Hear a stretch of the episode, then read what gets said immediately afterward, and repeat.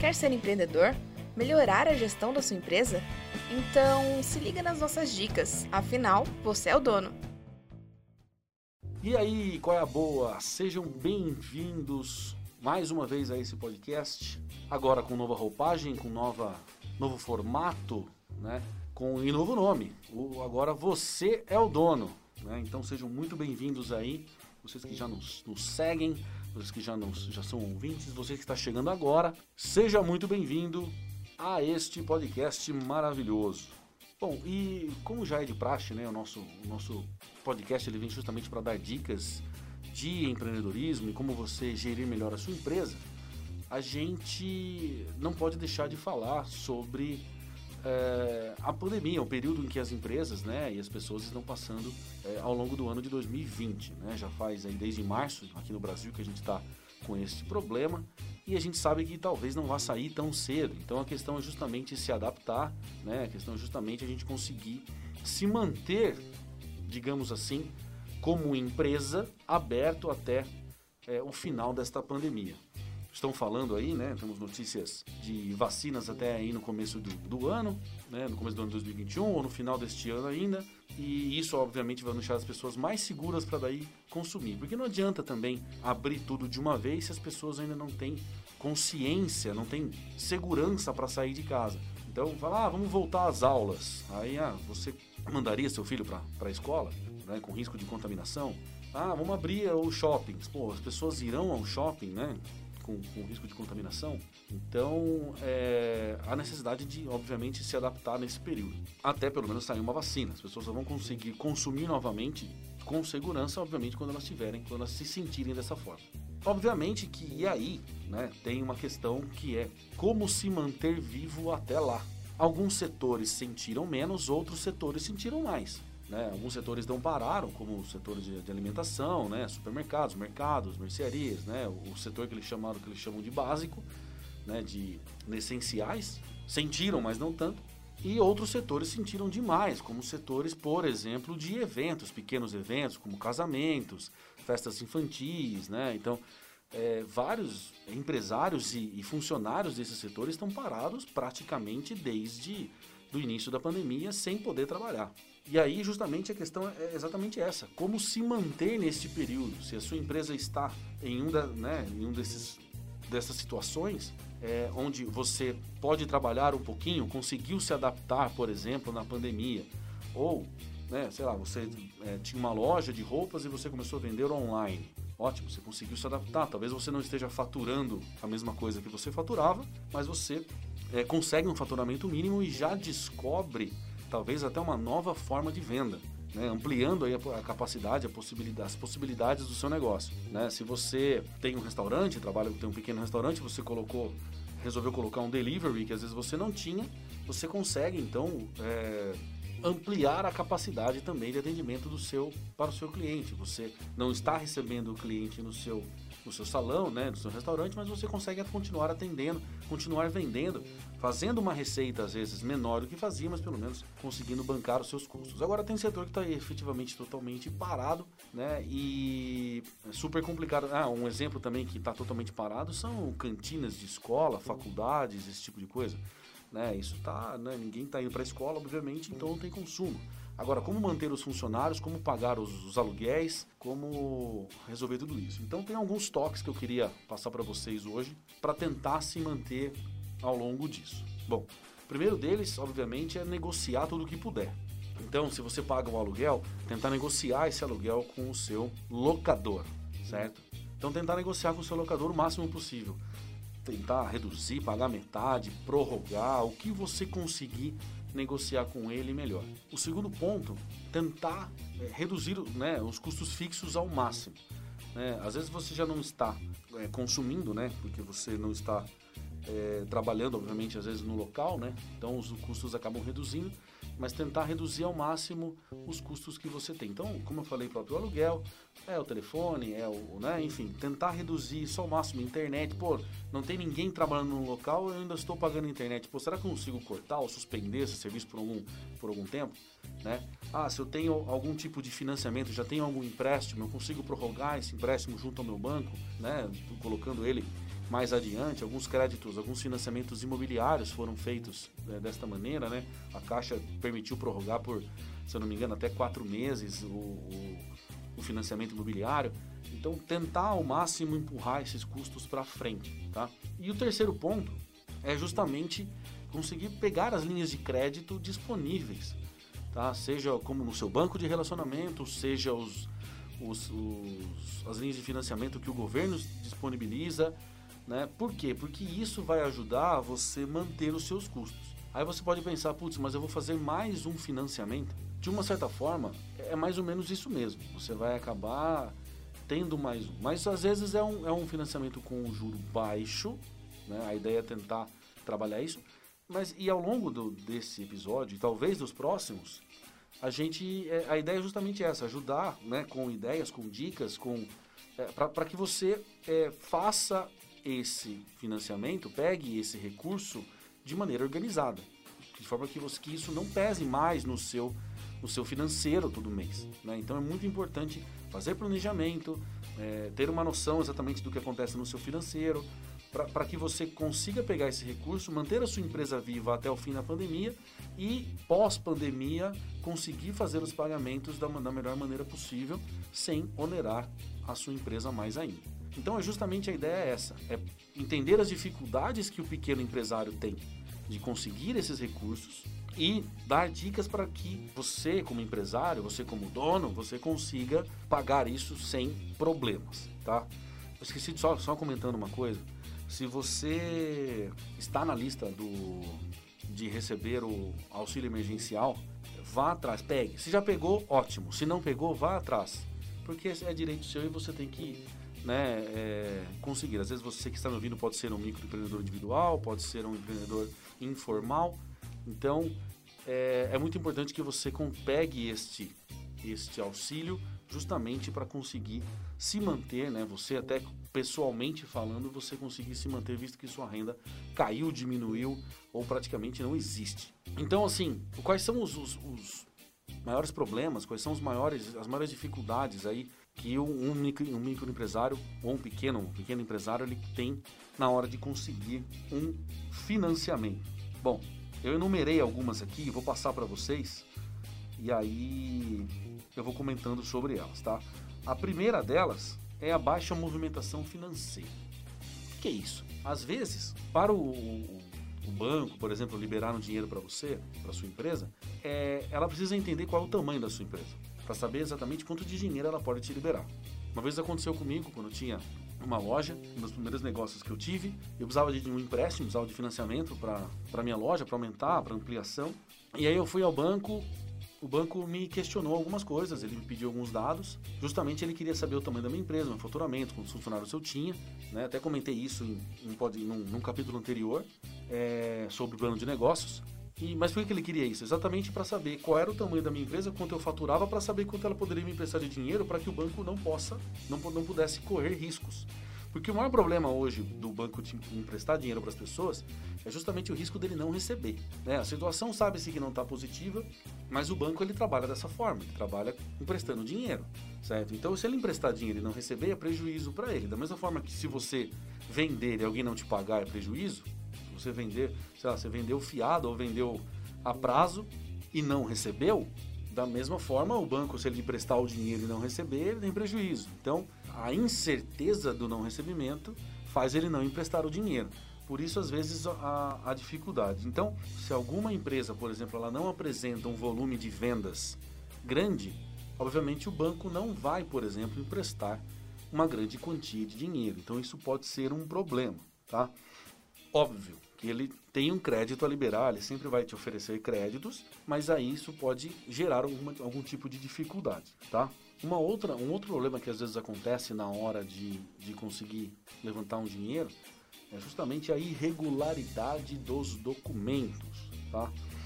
É, algumas empresas, algumas financeiras podem exigir mais, mais documentos, outras não. O crédito hoje está bem mais fácil, né? É, para algumas coisas mas às vezes elas podem exigir um pouco mais. Isso também pode, tá, pode acontecer, principalmente com esses créditos que o governo estão, está liberando. a gente vai comentar sobre isso depois, tá? Mas isso pode acontecer também. Se o seu, se, se você é, normalmente, se você não é no, formalizado, isso pode gerar um problema também. Né? Essa é a vantagem da formalização. Inclusive, estamos marcando aqui, é só acertando a agenda para trazer uma especialista em formalização de, de empresas, justamente para a gente conversar sobre isso, para quem não é formalizado, receber todas as dicas aqui, para gente, para você se formalizar e conseguir é, ampliar o seu negócio, porque ajuda em vários sentidos, não só na questão de ter um CNPJ, mas você consegue comprar de outras empresas, você consegue emitir nota fiscal, você consegue, é, e tem empresas que só compram com nota fiscal, você consegue créditos diferenciados por ter o CNPJ, então é muito importante a formalização. Se você não, não é formalizado, obviamente vai ficar difícil para a sua empresa conseguir crédito no banco. Muitas vezes é, as pessoas acabam fazendo crédito na conta na pessoa física, ou seja, faz o um empréstimo no nome pessoal para a empresa. Isso não é muito interessante, porque você já começa daí a misturar as contas e é uma coisa que a gente sempre falou lá atrás para não para que não aconteça. Né? Você misturar a sua vida pessoal com a da sua empresa. Então é importante você ter essa diferença, por isso que é importante a formalização também. Então é importante que você tenha esses documentos, né, que, você, que sua empresa seja formalizada, que a sua empresa seja tenha o CNPJ, é, tenha a, a, emissão em ordem das notas fiscais, seu faturamento junto ao contador, né, porque isso vai fazer diferença na hora de apresentar esses documentos para a instituição financeira e ela obviamente conceder mais crédito ou não, ou conceder até mesmo juros menores ou não que baseado nisso ela pode dizer, não, a empresa é uma boa pagadora, ela não tem problemas, então a gente pode até oferecer o crédito com juro menor, porque eu sei que ele vai me pagar. Né? Quanto maior o risco, menos dinheiro o banco coloca e menos e mais juro ele coloca, porque ele fala melhor é melhor eu vender caro esse dinheiro, digamos assim, emprestar mais caro para correr o risco de não receber.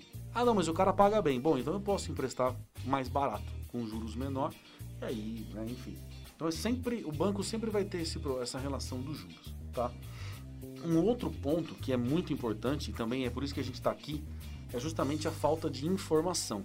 Muitos empresários, né, pequenas empresas ou pessoas que estão começando, né, que viraram donos, viraram né, é, empresários recentemente, às vezes não tem toda a informação de onde buscar esses recursos. Que o banco oferece linhas de créditos diferentes para empresas, que o governo tem linha de créditos diferenciadas, que existe o Banco do Povo, que é uma, uma alternativa barata, né? E a gente vai comentar isso depois. Mas a falta de informação é um problema muito complicado para o pequeno empresário. Né? Então ele não sabe, né? às vezes ele já tem relacionamento com o banco, ele vai naquele banco e faz o empréstimo lá, sem fazer uma pesquisa, sem conhecer outras instituições e às vezes conhecendo outras instituições ou até mesmo é, simplesmente indo e conversando, você já tem uma referência até para negociar com o banco que você já tem relacionamento, tá? É, recentemente, por conta da pandemia também, eu fiz uma negociação com o banco que eu nem eu acreditei que deu certo. é, eu precisava fazer uma redução, eu fui, conversei com o meu gerente e falei, cara, eu quero transferir o meu financiamento para outro banco, vou fazer uma portabilidade. Podemos falar disso depois também. Vou fazer uma portabilidade de, de, financiamento, transferir o meu financiamento de um banco para outro. Ele falou, cara, por que você vai fazer isso? Eu falei, não, porque o outro banco me ofereceu mais barato. Eu tinha visto uma propaganda na TV que o banco estava oferecendo crédito barato. Ele, não, peraí, cara, vamos, vamos agilizar, vamos conversar aqui. No fim, negociamos. Ele falou com o chefe dele lá, com o cara superior do regional, não sei o quê.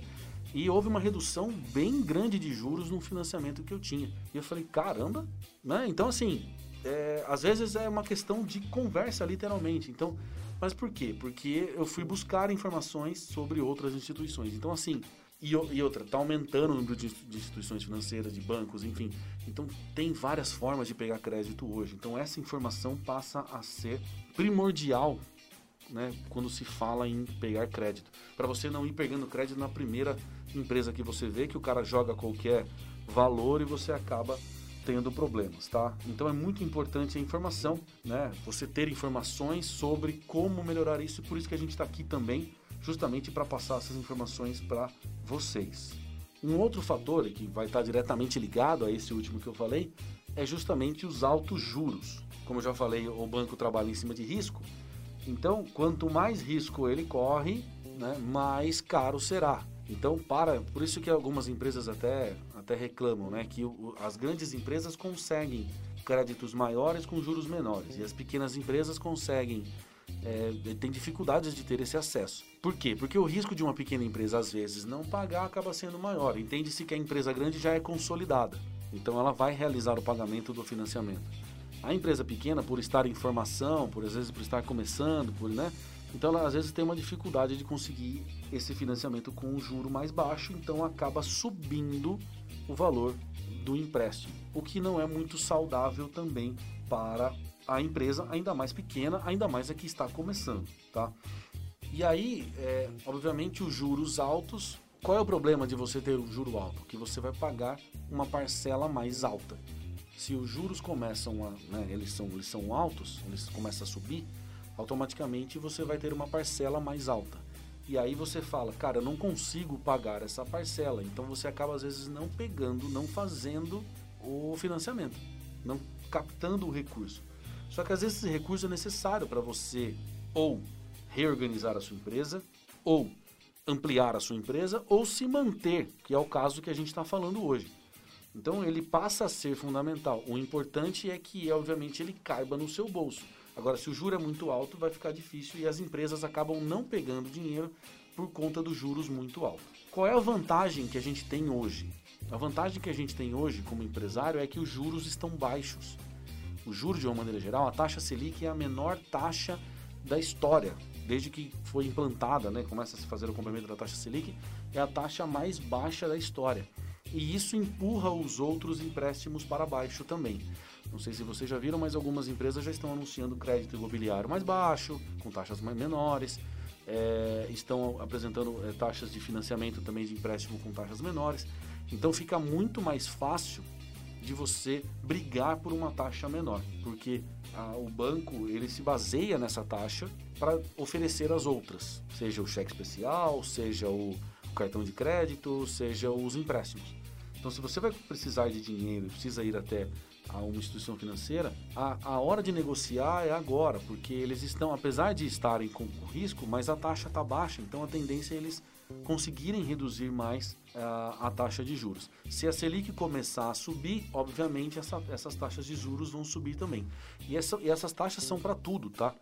Seja para você comprar um equipamento novo para sua empresa, por exemplo, onde você consegue um financiamento, você vai comprar, vai pagar, vai comprar um equipamento e vai pagar, por exemplo, a longo prazo equipamento que eu falo pode ser, sei lá, pode ser um freezer, pode ser um, um, uma geladeira, pode ser qualquer coisa, você vai fazer um financiamento, os juros desse financiamento já são menores porque a taxa de juros básica, que é a taxa Selic, está menor.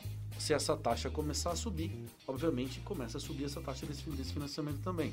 Financiamento de carro, você vai comprar um carro, vai trocar o carro, por exemplo, um coisa do estilo, as taxas também tendem a diminuir por conta da taxa Selic estar menor. A taxa Selic começa a subir automaticamente tal.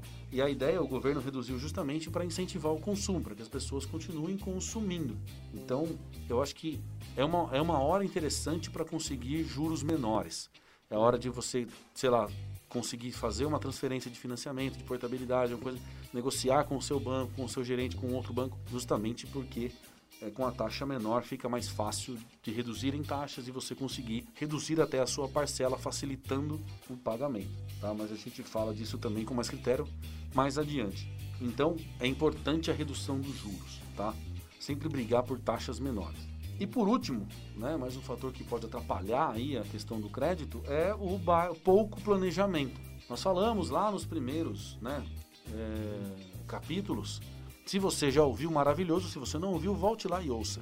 Justamente falando sobre planejamento, que é importante você se planejar. E o planejamento financeiro é muito importante. Se você vai adquirir um crédito, você precisa saber, por exemplo, quanto esse crédito vai impactar no seu financeiro mensal para você pagar, porque você vai ter que pagar, não vai ter jeito. Então, quanto você vai pagar e, e quanto isso vai pesar no seu financeiro. Só que para isso você precisa enxergar o seu financeiro. Porque às vezes fala, ah, quanto vai custar? Vai, sei lá, R$ 1.500 por mês. Ah, beleza, põe aí, dá aí. Né? Mas você tem condição de pagar esses 1.500? Porque às vezes você pode olhar e falar assim, esses 1.500 pode ser pouco. Às vezes podia até pegar mais dinheiro, digamos o caso. Mas você não tem controle financeiro, então você não sabe. Então é importante esse planejamento, tá? é importante que você saiba se esse recurso ele é realmente necessário. Eu tenho clientes, por exemplo, que eu atendo é, de consultoria que eles não foram atrás de recursos. Não precisaram, porque o financeiro estava em ordem, eles conseguiram manter um certo faturamento, pelo menos para empatar o jogo, e se mantiveram bem. Né? O, o governo ofereceu, por exemplo, uh, é, aquele, um benefício para você pagar os impostos, né? prorrogar o pagamento de impostos. Porém, sabe-se que uma hora você vai ter que pagar isso. Então, vamos supor, você não pagou o imposto em abril, mas vai ter que pagar em outubro.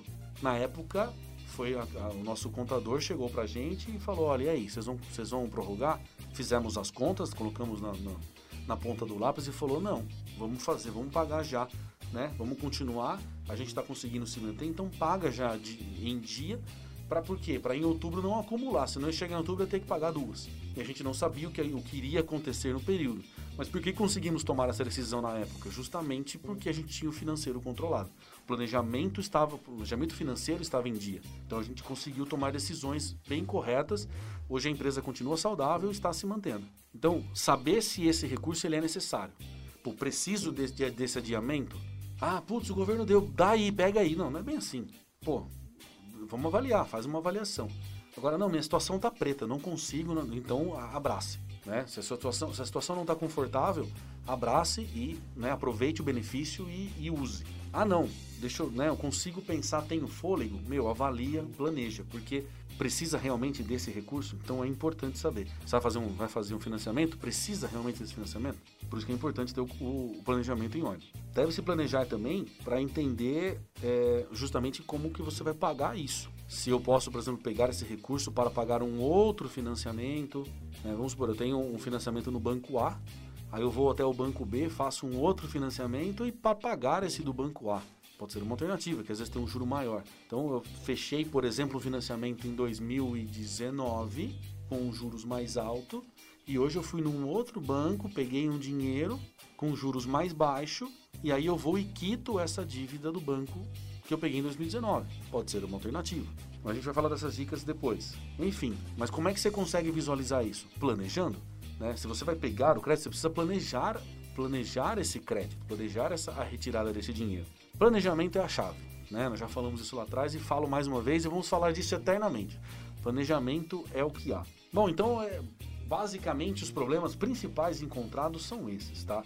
Vou recapitulando então, baixa movimentação financeira, se a sua empresa não tem, é, não se enquadra, digamos, dentro do banco, para o banco te emprestar um dinheiro para ele ter certeza que você tem movimentação que ele consiga te pagar, que você consiga pagar ele. Irregularidade nos documentos, ou seja, você informar ou se tiver algum faltando algum documento, o banco começa a ficar cabreiro também, porque às vezes ele precisa desses documentos até mesmo para te cobrar caso você não pague. Isso gera incerteza e o banco acaba não liberando o dinheiro para você. É, falta de informação do empreendedor o empreendedor às vezes não sabe quais caminhos seguir ou quais é, linhas de crédito disponível, disponível que existe para ele, né? ou qual é a melhor forma de ele fazer isso, ou quais são as instituições financeiras existentes. Os altos juros, que justamente pela incerteza o banco acaba cobrando mais caro do pequeno, porque ele não sabe se, se essa empresa vai vingar ou não. Então, quanto mais certeza você der para eles, melhor. E aí, obviamente, isso vem na formalização, isso vem no plano de negócios, isso vem na, né, em tudo isso. E pouco planejamento, né? Quanto mais você planejar, quanto mais é, organizado for a sua empresa, melhor organizado o seu planejamento, melhor você vai captar esses recursos. Eu não vou me estender. É, no próximo episódio a gente fala um pouco sobre a sobre quais linhas melhores ou quais são as, as linhas disponíveis, as melhores linhas colocadas, principalmente no tempo de pandemia. O governo liberou algum tipo de, de financiamento, né? Os bancos também flexibilizaram algumas coisas. Então, no próximo capítulo, a gente vai trazer dicas de como fazer isso, né? E, e como aproveitar essas melhores linhas de, de crédito para que você consiga manter a sua empresa viva, principalmente. Né, se for o caso de da necessidade de você estar sem dinheiro e precisa manter a sua empresa funcionando. Tá? Quanto mais a gente conseguir, como eu falei, empurrar para frente as dívidas e, e conseguir é, dinheiro para se manter vivo ao longo do período, melhor, porque daí quando obviamente sair uma vacina, a gente espera que logo, a gente entende que dentro de quatro meses, mais ou menos, é, já, já o mercado já se fique, já fique mais otimista com relação a uma vacina E isso vai ajudar, obviamente, a que todas as pessoas voltem ao normal. Devagarzinho vai se reabrindo, né? os setores vão também retornando. Então a gente acredita que daqui para o final do ano muita coisa melhore e obviamente as empresas comecem, recomecem né, a faturar como faturava antes. E aí 2021 tem que ser um ano maravilhoso. Né? Todo mundo, se 2020 já, já vem numa decadência, digamos assim, há tantos acontecimentos que a gente fica até estarrecidos, mas a gente já, já acredita que 2021, né? Eu tenho essa. É, eu sou otimista, né? Então eu acredito que 2021 vai ser bem melhor. Não estou dizendo que esse ano acabou, tem muito trabalho ainda pra gente, mas vai, vai funcionar. Belezinha, então? Eu vou ficando por aqui. É, forte abraço a todos. Curtam a gente, sigam, me sigam nas redes sociais, arroba Costa Fausto, e sigam também a produtora, essa produtora maravilhosa que nos permite produzir e levar até vocês esse conteúdo, arroba .mp3 podcast. Então, arroba Costa Fausto no Instagram e no Instagram também, arroba .mp3 podcast ou .mp3podcast.com.br. Maravilhoso? Muito obrigado, é isso aí e tamo junto. Ponto MP3, produtora de podcasts.